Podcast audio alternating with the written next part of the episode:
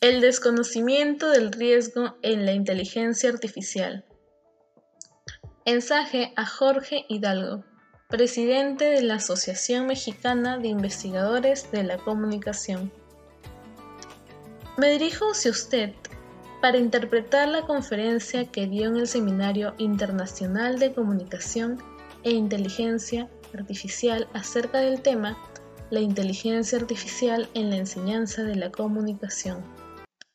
Considero muy perjudicial el rápido avance que tiene actualmente la digitalización en nuestra era, ya que se debe de establecer cierto límite para no arriesgar la plenitud del usuario al querer crear máquinas que sean capaces de desarrollar emociones o autoconciencia tales como las del ser humano.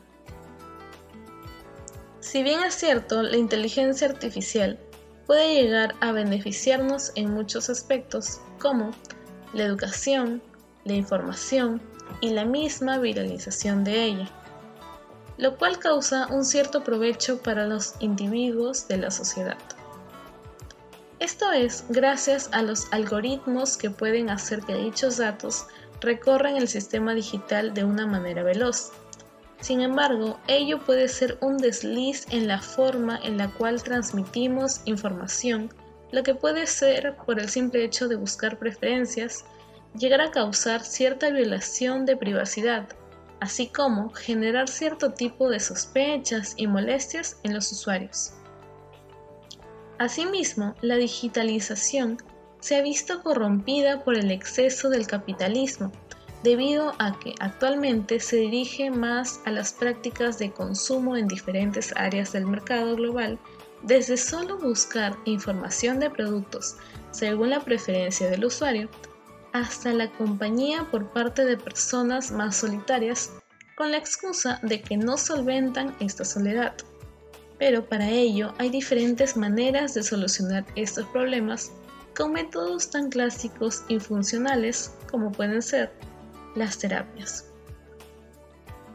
Observamos cómo es que se desarrolla el humanismo evolutivo y se crean máquinas ultrainteligentes que superan poco a poco las capacidades del hombre, lo cual está enfocado en querer generar más tiempo de vida para el consumo global, y se puede llegar a ideas tan arraigadas y fuera de la esencia humana como transformarlo en información palpable y manejable.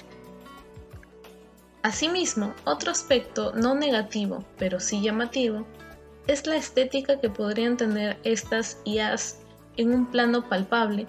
Como vemos, en muchos casos se busca cierta forma humanoide, intenta copiar el factor estético humano y crea en realidad muchas veces una imagen morbosa de lo que es un ser humano en un cuerpo no vivo.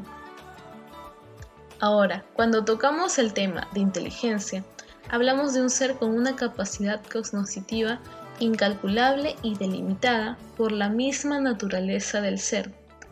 Al querer llevarla a nuestras casas en forma de una creación humana, estaríamos arriesgando el raciocinio que la misma naturaleza planta como freno ante el ímpetu humano.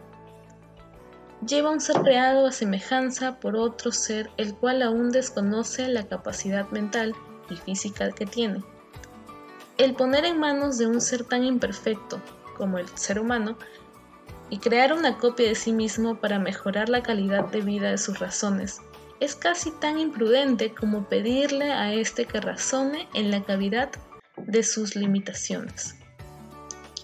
Concluimos que la inteligencia artificial puede ayudarnos en muchos aspectos, pero no podemos hacer que sobrepase los límites al intentar igualar al ser humano en sus emociones, el dolor, en decir verdades o mentiras, porque con ello nos estaríamos intentando parecer a un ser todopoderoso, lo cual no es posible.